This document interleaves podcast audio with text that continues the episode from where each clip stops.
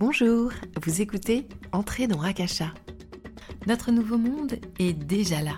Alors bienvenue sur ce podcast où tous ensemble nous changeons notre quotidien. La vie est belle. Et pourtant, la plupart du temps, nous la regardons avec nos lunettes sales, ternies par nos croyances et notre environnement onirique. Dans cette émission, je vous propose d'allumer vos sens et vos lumières à tous les étages. Ce langage est un pain quotidien pour votre âme.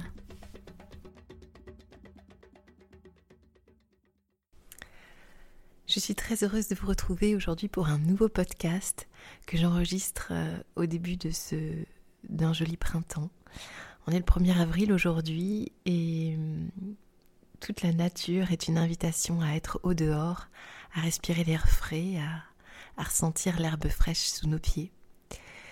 Et hum, souvent, ça me fait écho à nos enracinements. On sort de l'hiver et on cherche à, venir s'enraciner après cette phase d'intériorité dans nos intérieurs euh, douillés, confortables. Et puis, euh, les moments euh, où on est venu se sonder, venir entendre ce qui est en présence, planter les graines pour nos projets.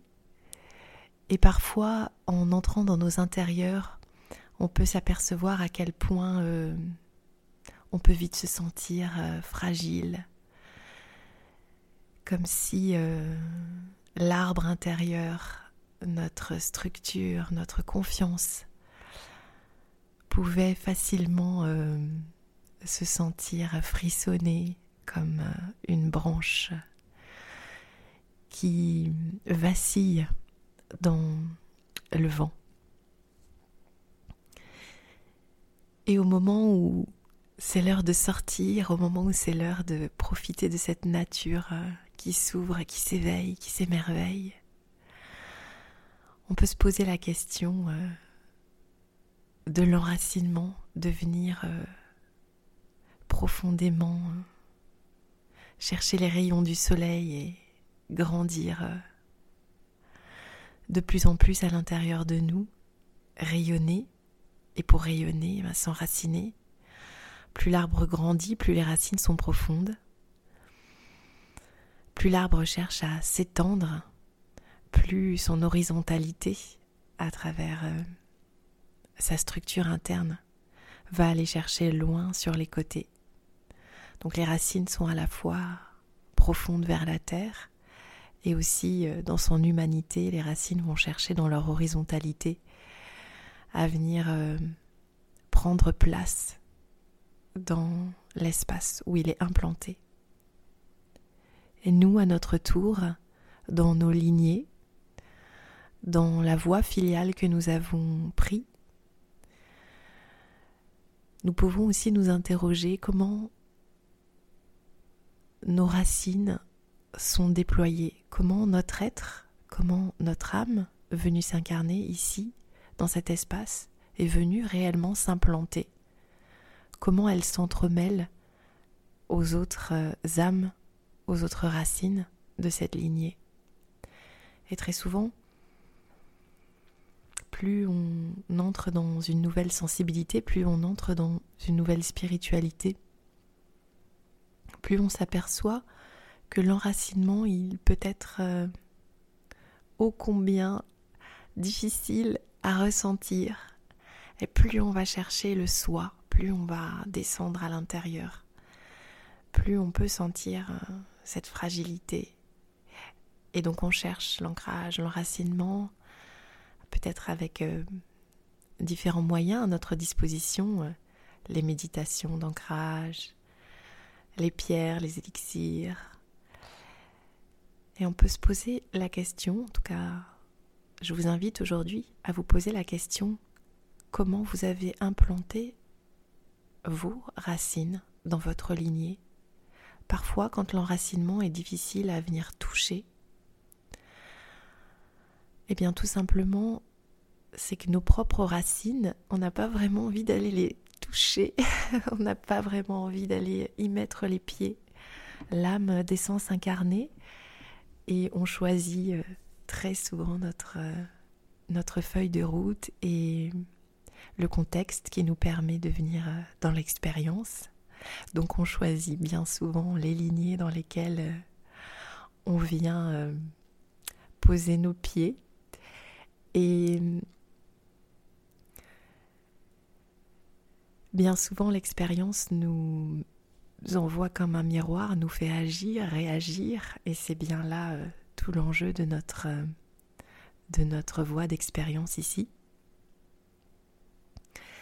Et cette petite bulle de conscience qui vient s'incarner au moment où elle rentre dans le corps de chair, elle euh, peut avoir des difficultés et une forme de rétention à venir euh, fusionner ses cellules, à venir euh, enraciner sa présence justement dans celle de, de la lignée qu'elle a choisie pour venir travailler, pour venir expérimenter.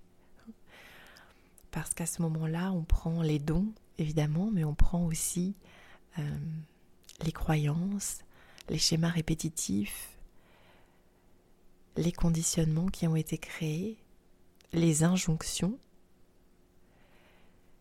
les obligations. Ça vient fusionner avec nos cellules.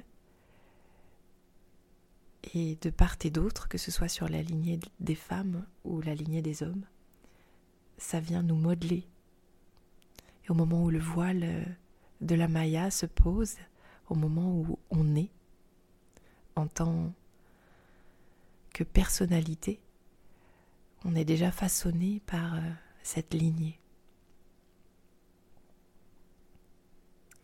Alors l'enracinement, un peu plus tard, on se rend compte qu'il n'est pas facile parce que euh, beaucoup d'entre nous sommes restés un peu en rétention, c'est-à-dire que on n'a pas vraiment eu envie de, s'imprimer, de faire partie, de fusionner euh, avec tout ça. Et pourtant, dans l'expérience, évidemment, euh, tout, vient à nous quand même à travers nos relations et tout ce qui nous est présenté. On a tout de même affaire à, toutes ces, euh, voilà, tout ce qui s'est accumulé dans les lignées et ce qui est présent. quels que soient les schémas qui œuvrent pour vous dans votre propre lignée, ce qui est commun, c'est à quel point euh, notre lien filial euh, a du pouvoir sur nous. On va explorer un instant la notion de pouvoir. Pourquoi on s'inscrit aussi inconsciemment, mais volontairement, dans cette relation de pouvoir. Quand on s'incarne donc dans la lignée, il y a hum, finalement pour l'âme la volonté de venir expérimenter, de, venir euh, toucher du doigt des déséquilibres hum, qui euh, vont venir nous faire travailler, vont venir nous renvoyer le miroir. Ça c'est conscient et c'est la feuille de route. Et puis, au moment où il y a la personnalité, le moi-je qui naît, eh bien, euh, on va avoir affaire à finalement euh, quelque chose qui nous déroute et on va s'identifier à cette façon d'être victime de ce que la lignée peut nous renvoyer. On va s'identifier.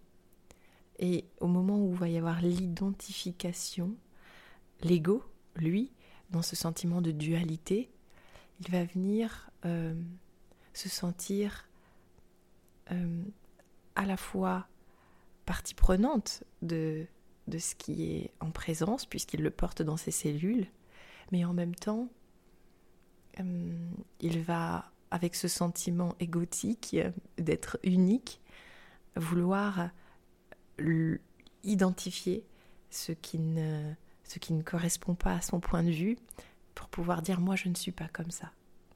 Donc il va commencer à, à surveiller, analyser, juger, répliquer, réagir par tous les moyens dont il dispose, émotionnels, mental, euh, euh, peut-être parfois de la manipulation psychique, pour essayer de rétablir un ordre et de, et de, et de trouver sa place. Et parfois, pour ça, euh, on peut être dans une injustice. Euh, on peut effectivement, comme on peut le voir euh, dans nos repas de famille, réagir et se positionner contre ce qui se passe. Ah, je ne suis pas d'accord avec ça. pourquoi il y a réaction, pourquoi il y a surveillance, pourquoi il y a ce sentiment qui est aussi fort, alors que finalement notre âme, elle a accepté le jeu pour, euh, pour qu'il se manifeste, mais on pourrait se faire ça en douceur. Parce que la survie de l'ego, de la personnalité, elle est en jeu. Donc, euh, on rentre inconsciemment dans le mécanisme de cette relation de pouvoir qui peut être euh, aliénante, dégradante, c'est-à-dire je sais mieux que la lignée, ou même s'il y a le sentiment de soumission à ce qui se passe, aux schémas répétitifs qui nous, sont, qui sont envoyés, euh, eh bien, il y a un sentiment de victime qui est très fort. Donc, c'est la même, c'est la même forme d'ego, sauf qu'elle n'est pas, pas, est pas touchée de la même façon, elle n'est pas exprimée de la même façon. Mais dans ces cadres-là, il n'y a rien qui est vraiment authentique qui peut émerger parce que ce qui frotte, c'est l'ego contre ce que veut, euh, ce, qui est, ce qui est en présence dans la lignée. Et donc là, ben on rentre dans ce, dans ce cercle, dans ce mécanisme qui est crispé, figé, euh, qui, est, qui est presque dénoué d'humour, de créativité, qui est dénoué de ce que l'âme peut nous offrir à notre portée euh, pour venir justement libérer ce qui nous, ce qui nous, ce qui nous sclérose ici. Mais quand on rentre donc du coup dans ce jeu, voilà, c'est l'ego qui frotte contre ce qui est en présence dans la lignée parce que l'ego sent qu'il doit survivre à ça. Et donc dans cet espace, effectivement, bah, toute notre vie, on peut euh, venir euh, tourner les pages et tourner les pages les unes après les autres de tous les repas de famille. Je prends toujours cet exemple, mais euh, de toutes les voilà des, schémas répétitifs qui, s'offrent volonté dans, dans, nos relations familiales et dans ce qu'on peut percevoir comme malsain ou négatif. Et on n'arrive pas à s'en sortir parce que c'est l'ego qui finalement qui frotte, euh, qui s'oppose en fait. Et il n'y a plus l'acceptation de l'âme, il n'y a plus euh, euh, richesse en fait, il n'y a plus l'amour là, dans cet espace. Et j'ai envie de dire à ce moment-là, on va prendre un parallèle, une, une symbolique, une métaphore. c'est un peu comme si finalement on rentre dans, dans, la fête foraine en fait, on rentre dans le parc d'attractions, on rentre dans la, la, grande roue du pouvoir. Et inconsciemment, à ce moment-là, l'ego, il n'est pas en train, la conscience n'est pas en train de regarder qu'elle a choisi cette lignée parce que ce qu'elle a à vous offrir, même si euh, elle peut nous faire souffrir au niveau du moi et de la personnalité, ce qu'elle a à nous offrir, c'est l'essence de son déséquilibre. Ça vient toucher quelque chose qui appartient à nos mémoires, qu'on vient justement euh, peut-être faire évoluer. Et en tout cas, on vient le voir, le regarder pour euh, s'interroger dans notre intériorité et, non pas venir s'opposer euh, dans la réaction du moi-je, mais venir en fait enraciner notre, notre pôle d'amour intérieur pour venir transmuter qu'est-ce qui, qu'est-ce qui fait écho en nous à ces déséquilibres et on va venir le, le malaxer, le transmuter, dire Ah, mais euh, je comprends que c'est dans cet espace qu'il faut que j'œuvre maintenant. Donc là, quand il n'y a pas cette compréhension, eh bien, euh, on va rentrer dans la grande roue du pouvoir, on va payer le ticket, et puis euh,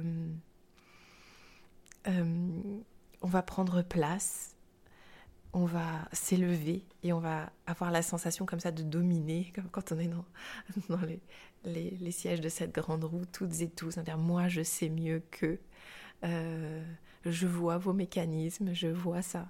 Et je veux plus, oh non, je veux plus avoir affaire à tout ça.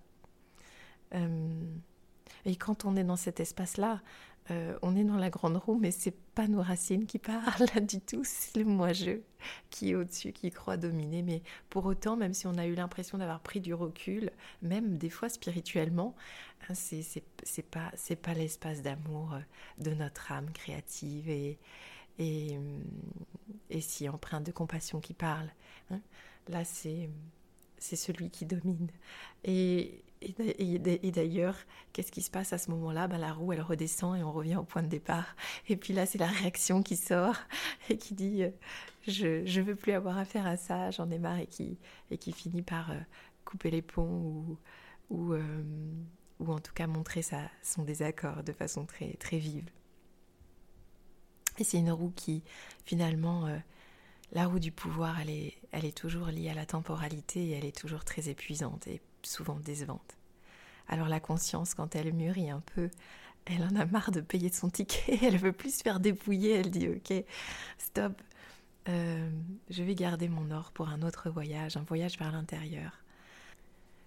Et dans cet espace-là, on va pouvoir venir toucher avec justement euh, beaucoup plus d'intuition, de créativité, d'ouverture, parce qu'on va permettre l'espace en nous de se laisser réinspirer par l'âme, par, l'espace de la conscience qui connaît la feuille de route. Pourquoi on est venu euh, chercher ces déséquilibres? Qu'est-ce qu'ils ont à nous apprendre en fait? Et il n'y a plus le refus de, euh, de traverser l'expérience, mais au contraire, il y a une grande demande, une soif de transmutation et d'appréciation, d'acceptation. Donc il se peut que la souffrance soit toujours là, mais il n'y a plus de refus de souffrir parce que je sais qu'elle est en train de m'apprendre quelque chose. Dans cet espace-là, on ouvre les portes à ce que l'intuition descende. Et à venir voir qu'est-ce qui a besoin d'être transmuté. Et très souvent, euh, en tout cas dans, dans les séances d'analakashique, on peut venir remonter euh, dans ces vies où nous nous sommes incarnés dans cette lignée il y a X, X, X, X, X, et où nous avons implanté nous-mêmes les graines euh, de, euh, euh, des travers que nous pouvons voir aujourd'hui dans la lignée, hein, de ces aspects cristallisés, des refus de, refus de partager l'amour, des refus de, voilà, des injonctions, des égrégores d'apprentissage, etc.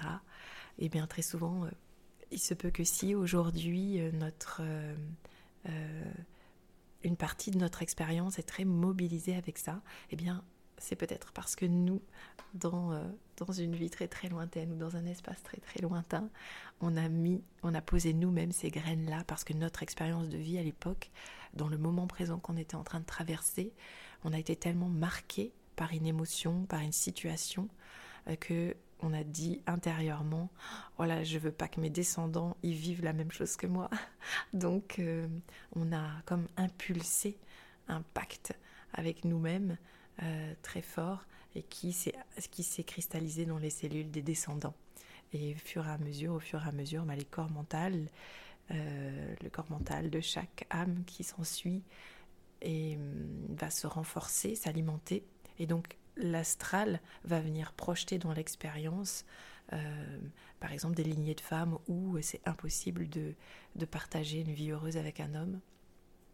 Parce qu'à un moment donné dans l'histoire, une femme a peut-être fait confiance ou a donné tout son amour, et peut-être même trop, c'est-à-dire qu'elle a laissé les clés, du, les clés de sa voiture à, l'autre en disant euh, euh, C'est toi qui dois prendre soin de mon âme à tous les niveaux, comme le ferait le Père divin, par exemple.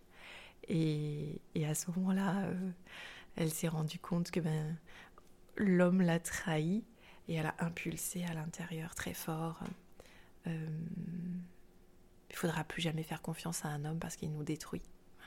Et donc, bien longtemps après, elle revient s'incarner dans la lignée parce que elle a vu euh, en voilà, au, fur et à mesure du parcours de l'âme, sur les plans incarnés et non incarnés, elle a pris maturité, elle a pris conscience que finalement euh, c'était à elle de, de, de, prendre soin de son âme et que euh, dans la relation à l'autre c'est un partage et qu'on ne peut pas demander à un être fini de prendre la place et de jouer le rôle de l'être infini.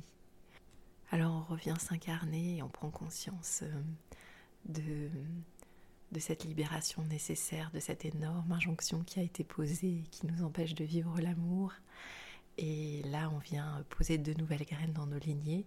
Mais voyez, dans cet espace, ce n'est plus l'ego et le moi-je qui frottent et qui finalement se met en colère contre les ascendants, mais on revient dans cette structure intérieure et on retrouve l'espace créatif depuis lequel on plante les graines, l'espace intuitif qui nous est donné.